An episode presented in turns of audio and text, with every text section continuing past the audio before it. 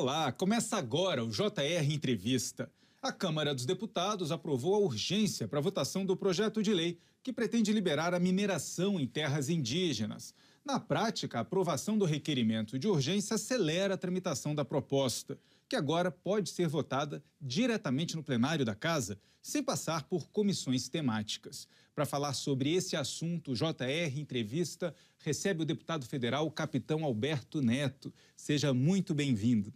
Obrigado, Yuri. É um prazer estar aqui na Record, falar um, falar um pouco sobre os temas que está sendo tramitado no Congresso Nacional, na Câmara dos Deputados, como vice-líder do governo Bolsonaro. Para mim é um prazer estar explicando para a população a importância desses projetos para o desenvolvimento do nosso país. E, deputado, sem dúvida, esse é um tema que tem suscitado polêmicas, né? muita gente falando do assunto. Então, vamos começar do começo. Por que um projeto que libere a exploração mineral nessas terras indígenas? É tanto a, o projeto ele fala tanto da exploração mineral como também da utilização do potencial energético que as terras indígenas possam, possam ter. É um projeto importante. A Constituição, para deixar claro, a Constituição ela já permite a exploração mineral em terras indígenas. Ela dá algumas condições. A principal condição é que os povos indígenas sejam ouvidos e queiram essa exploração. Só que a Constituição, ela trata de maneira geral da nossa legislação, ela dá os princípios, os valores. Nós precisamos de uma legislação infraconstitucional para regulamentar, para que o juiz, na hora de decidir alguma, em alguma polêmica, algum, ele tenha uma lei que ele possa se basear.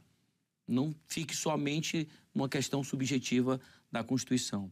E aí eu posso te dar um exemplo lá no Amazonas. Lá no Amazonas nós temos é, três grandes depósitos de fertilizantes. É um fertilizante é, primário que é o potássio. O Brasil hoje importa 95% de potássio. E agora na guerra da, de, da Rússia contra a Ucrânia, o preço do potássio subiu, né, o preço dos fertilizantes subiram. Nós, e o, o, o, a Bielorrússia tem um grande é, vende muito potássio para o Brasil, então nós vamos, podemos ter dificuldades. Agora imagina, por que, que nós estamos importando 95% de potássio? O Brasil sendo o país do agronegócio, só que nós temos esse fertilizante. E o que, que aconteceu no depósito de Altazes? Então nós temos três, Altazes, Fazendinha, que fica ali na Calha do Madeira, Nova Olinda, Nova Olinda do Norte, e no Arari, que é em Taquatiara. O de Altazes está muito adiantado teve o a, a Potássio do Brasil ganhou o leilão. Quando começou a ouvir os povos indígenas, estava tudo certo para para começar a exploração, que não é uma exploração simples, uhum. tem uma tecnologia nova, não tem grandes impactos ambientais, a exploração do potássio, porém ela é, é algo complexo, ela demora quatro anos para começar a extrair o potássio em si. Lá é a, é a base do depósito é silvinita, que é o cloreto de potássio. Então, para fazer a extração refinada, demora quatro anos para começar mesmo a ter. A produção de fato né, demora quatro anos a partir do momento que se começa que a trabalhar no local. Perfeito. E aí o Ministério Público, é... usando a Constituição, lógico, né, mas como não tem nada regulamentado, solicitou que houvesse um ou outro povo indígena que fica a 200 quilômetros da, do, do local da, onde, vai ser a, onde vai ser a exploração do potássio. E o, lógico, a potássio do Brasil, não, a gente, a gente vai ouvir, nós queremos, nós queremos começar a explorar para beneficiar todo, todo o Amazonas, o nosso país. Só que não, mas não pode ouvir para amanhã. Você tem que ouvir e aguardar dois anos. Lógico esses dois anos estão acabando, logo, logo vamos começar a exploração do potássio em Altaz. Mas você analisa o atraso que nós tivemos. Se a gente tivesse começado já há anos atrás, nós estávamos muito próximos de começar a produzir potássio no Brasil. Mas a falta de regulamentação, e é apenas um terço do depósito, são terras indígenas. Os outros depósitos, Fazendinha no, e o Arari, não tem, não tem terras indígenas. E o da Fazendinha, no governo da Dilma, teve, teve um leilão também. Que o dono desse depósito é a Petrobras. Uhum. Teve um leilão só que na hora, nós, não temos as informações precisas, mas quando a empresa Falcon ganhou, quando foi assinar o contrato, é, teve um distrato, a Petrobras teve que devolver 150 milhões para a empresa, dinheiro nosso, dinheiro brasileiro, devido a esse, essa quebra de contrato. Uma irresponsabilidade. A gente precisa tratar o nosso país com, de maneira responsável, levando desenvolvimento, principalmente para os povos indígenas. Porque a regulamentação diz o seguinte: olha, a terra pertence aos índios. Se eles querem a exploração, eles vão ser ouvidos, ó, nós queremos, nós queremos usar mineração, nós podemos usar aqui a questão energética, tudo bem, podemos, pode ser utilizado. Lógico que ele vai ser compensado por isso. Então ele vai ganhar um valor por isso, vai, ser um, vai, vai ter uma indenização aos povos, eles vão, vão, vão obter royalties, nós vamos levar infraestrutura, mais dignidade para os povos indígenas, que hoje eles estão de maneira, ainda de maneira rudimentar, com precariedade na questão da saúde, não tem água potável, a infraestrutura de saúde ainda é muito ruim.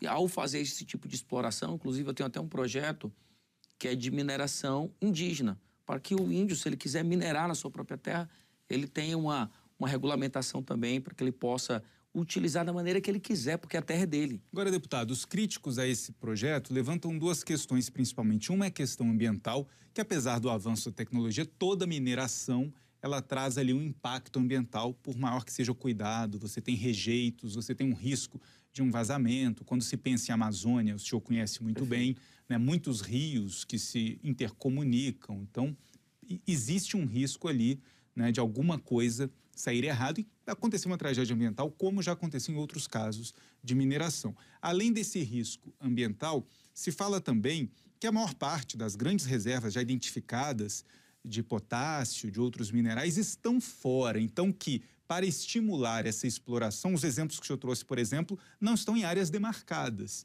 Então, por que a necessidade de se avançar com essa exploração nas áreas já demarcadas? Primeiro, é porque a própria Constituição pede uma regulamentação. Então, a, o Congresso tem que fazer o dever de casa. Né? Nós estamos lá para legislar contra a legislação mais saudável. Se, e se a terra pertence a, a, aos povos indígenas, e se eles quiserem explorar, eles têm o direito. Nós não podemos deixar o, o, os nossos povos indígenas à mercê de ONGs. E eu já presenciei, porque eu sou de lá, eu sou do Amazonas, já vi como essas ONGs influenciam os povos indígenas, deixando os nossos povos ainda de maneira é, sem dignidade. Nós queremos levar, porque o índio hoje, o local já foi contaminado. Já existem outros povos, existe a comunidade ribeirinha, né, que então não dá para ele, muitas vezes ele passa necessidade, não dá para caçar como como há 100 anos atrás. Né? Precisamos de água potável para as terras indígenas. Então, se o próprio índio. eu lembro agora do caso que o presidente teve em São Gabriel da Cachoeira, o presidente Bolsonaro, e, e os índios pediam ao presidente internet, eles queriam internet. Eles querem ter acesso à educação. Eles querem ter acesso à água potável. Eles querem ter acesso à estrada, infraestrutura.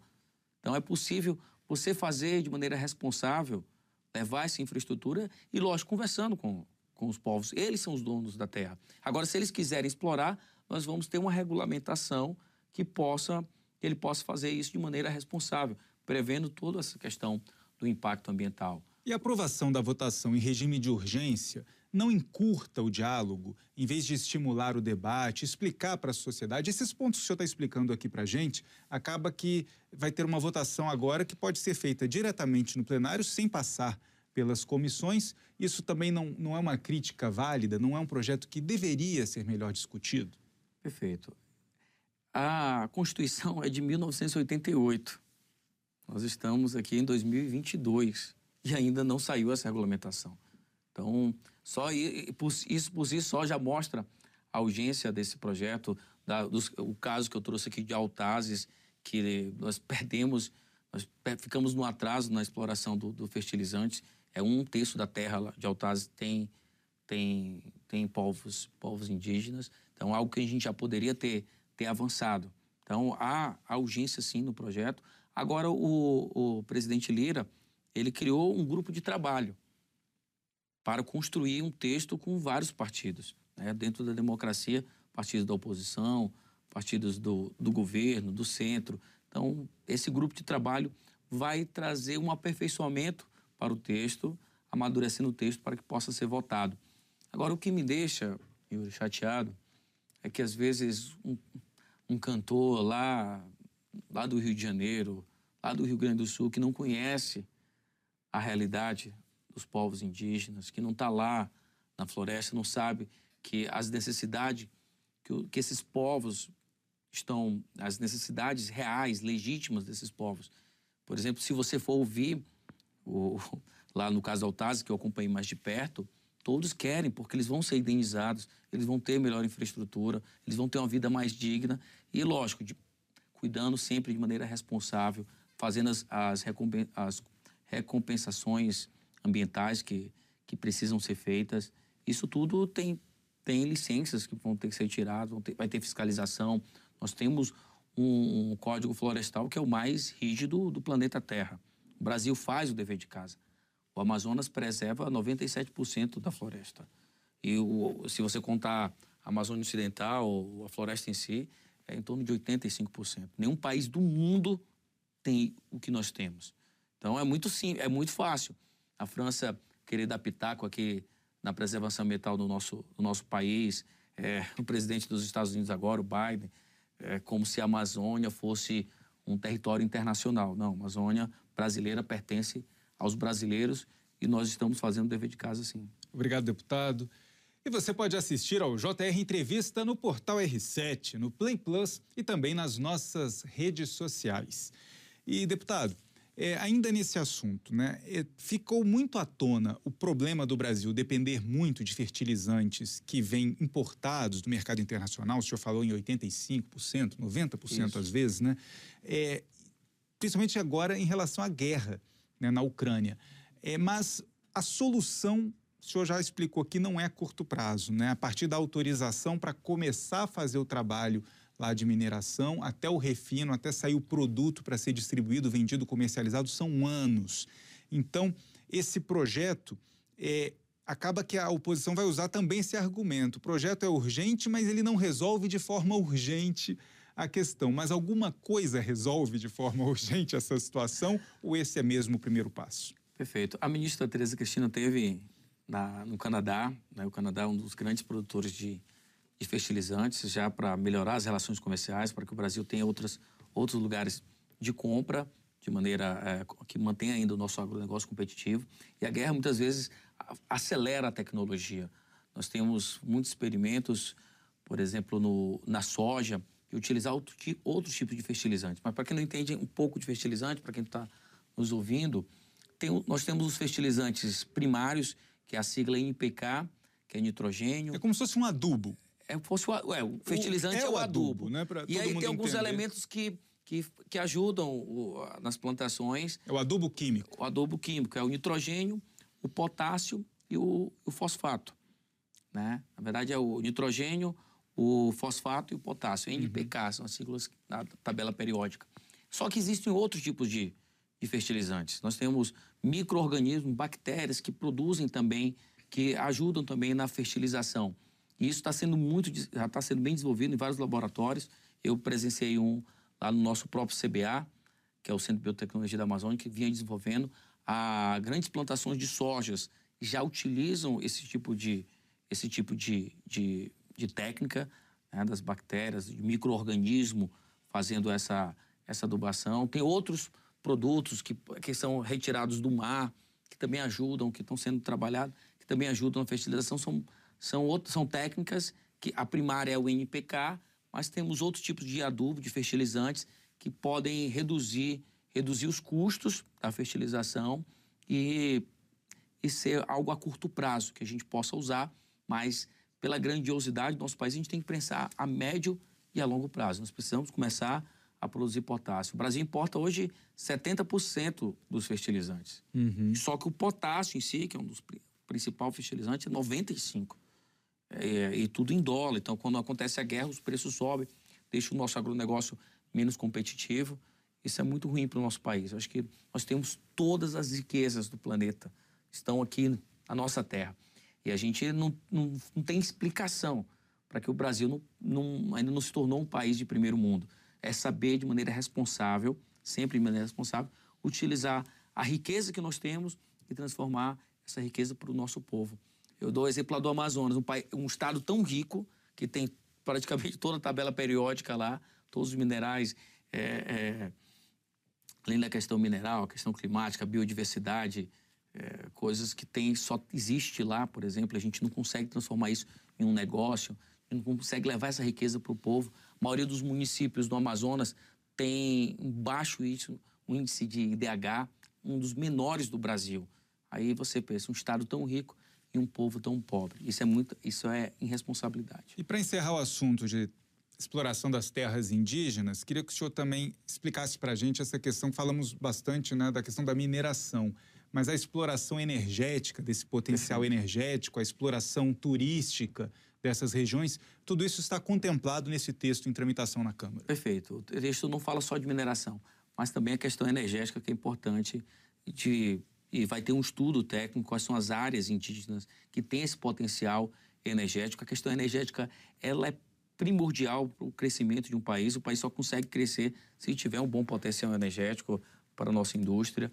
Em alguns lugares tem, tem acaba conflitando algumas áreas indígenas. Por exemplo, vamos dar outro exemplo aqui do Amazonas, que é onde, onde tem... É o, de onde é o, senhor veio, onde né, eu afinal? Vim, né, onde eu sou... E tem uma grande... E a maior população indígena está uhum. na tá no meu estado, lá em São Gabriel da Cachoeira, o município que tem a maior população indígena. Mas, por exemplo, o Amazonas tem vários blocos de gás natural. Né? E lógico que, que, que, que esse gás vai conflitar em muitos lugares com, com, terras, com terras indígenas. E aí a gente vai ter um, uma legislação, um regulamento que vai tratar sobre isso com responsabilidade, ouvindo, de acordo com a Constituição, ouvindo os povos indígenas, saber entender as compensações, a indenização para os povos, levar mais, mais dignidade, infraestrutura para esses povos que estão sofrendo há, há, há já algum tempo. É, é, há muito discurso em favor, né, eu, eu, eu falo aqui usando um pouco da política agora, muito discurso da esquerda e de outros países em favor da, dos povos indígenas, mas pouco, pouco foi feito. Deputado, sobre as eleições deste ano, o senhor trocou republicanos pelo Partido Liberal. Foi um convite do presidente Jair Bolsonaro, que também está no PL. Como é que fica a situação aí? Gera ciúme entre outros partidos da base uhum. aliada? É, o senhor se sente mais confortável no PL? Explica para a gente o que aconteceu. Por que o senhor mudou de partido? Primeiro, eu sempre estive ao lado do presidente. No Republicanos, onde tenho muito orgulho de ter participado dessa família esse partido maravilhoso que me, que me deu oportunidade de crescer politicamente, de estar em lugares estratégicos dentro, dentro do parlamento.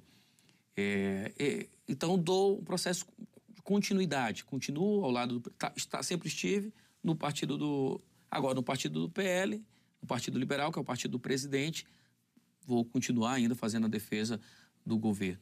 É mais uma questão, o presidente não, não fez o convite, é, porque o, o, presidente ele precisa do apoio dos republicanos, ele precisa do apoio do progressista e de outros partidos, do PSC, Partido Social Cristão.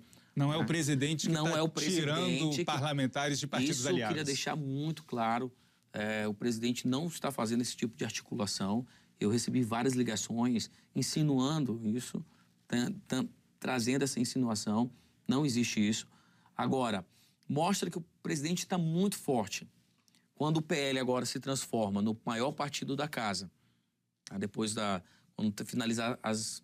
As a janela partidária ainda vai até o dia 1 de abril, né? Mas tudo indica que o, o PL se tornará o part, maior partido da casa. Essa é a estimativa do Essa partido. Essa é a estimativa. Né? Nós temos uma previsão de 67. Porque quando a gente deputados. pergunta para o União Brasil, eles dizem: ah, estamos perdendo parlamentares, mas vamos receber muitos também, vamos permanecer com a maior bancada. Cada partido está é. fazendo uma conta mais otimista, digamos assim. Acredito que sim, mas os números que eu acabei de, uhum. de analisar, né, as previsões de, de, concretizar algumas filiações agora essa semana, o PL vai se tornar o, o maior partido da casa. Aí você vê o partido do PT não, não, tem, não teve esse crescimento. Eu não vi, eu não vi é, deputados do centro indo lá para o PT. Isso mostra que o presidente Bolsonaro está muito forte para essa eleição. Que eu sei que existe uma pesquisa. As últimas pesquisas já mostram o crescimento do presidente. E a pesquisa, a, como eu posso dizer, a de de rua, do olhômetro, ao ver o presidente nas ruas, eu acompanhei o presidente em alguns lugares, é, como vice-líder do governo, vi o quanto o presidente é muito querido ainda, é muito carismático, mostra, e o reflexo disso está no parlamento, que é a, onde tem a representação nacional. Se o PL está se tornando o maior partido, é porque o presidente Bolsonaro está muito forte e vai ajudar nas eleições os seus aliados. Isso é vice-líder do governo na Câmara. O governo mostrou ao longo desse tempo uma relação que de acertos e de equívocos com relação à Câmara, com uma articulação política que teve hora que a gente viu que funcionou e em outros momentos a articulação não deu certo. Hoje a dificuldade é maior no Senado. Na Câmara, com essa grande bancada formada de apoio ao presidente dentro do PL, o senhor acredita que vai ser um ano mais tranquilo, de uma base aliada mais uniforme, nessa tentativa de aprovar os projetos de interesse do governo? Eu acredito que sim. No início do governo, realmente tivemos muitos atropelos. Né? Nós tivemos o líder, o líder do, da Câmara dos Deputados, daqui a pouco estava brigando, atacando o presidente. Então, tivemos muitos problemas internos e isso acabou atrapalhando o, o início do governo do Bolsonaro. Porém, isso já foi corrigido. É, o parlamento tem muito poder. Nenhum presidente da República, seja qual, pode ser o, o, qualquer presidente, o Lula, Bolsonaro, né, qualquer outro que venha, que venha governar nosso país, não governará se não tiver alinhado com o Congresso Nacional, se não tiver articulações políticas. É assim que está previsto na nossa Constituição e precisa ser respeitado. E, e logo na Câmara dos Deputados nós conseguimos, no outro ano conseguimos resolver isso. É, eu sou vice-líder, acompanho de perto essas as articulações de cada projeto. Então, nós conseguimos, lógico, nenhum sistema é perfeito porque é muito complexo. Imagina, são 513 deputados na Câmara dos Deputados, mais de 81 senadores. Na Câmara, nós temos a facilidade dos partidos, algo mais direcionado e de conversar com os partidos e os líderes partidários conversam com, com a bancada. No Senado já não funciona tão bem assim. Cada cabeça é mais independente. É como se cada senador fosse, fosse um partido diferente. Então, lógico, eu não sou senador, não posso falar tão bem para o Senado, mas é o que a gente está ali ao lado consegue perceber. Então, o presidente afinou a questão do Congresso, vai estar tá com a base muito. Ontem nós tivemos, essa semana tivemos vários projetos, tivemos facilidade na aprovação de todos os projetos. Obrigado, deputado. O JR Entrevista faz um rápido intervalo e, na volta, a gente conversa sobre a mudança na política de preços da Petrobras e o projeto que alterou as regras do ICMS sobre os combustíveis. Até já.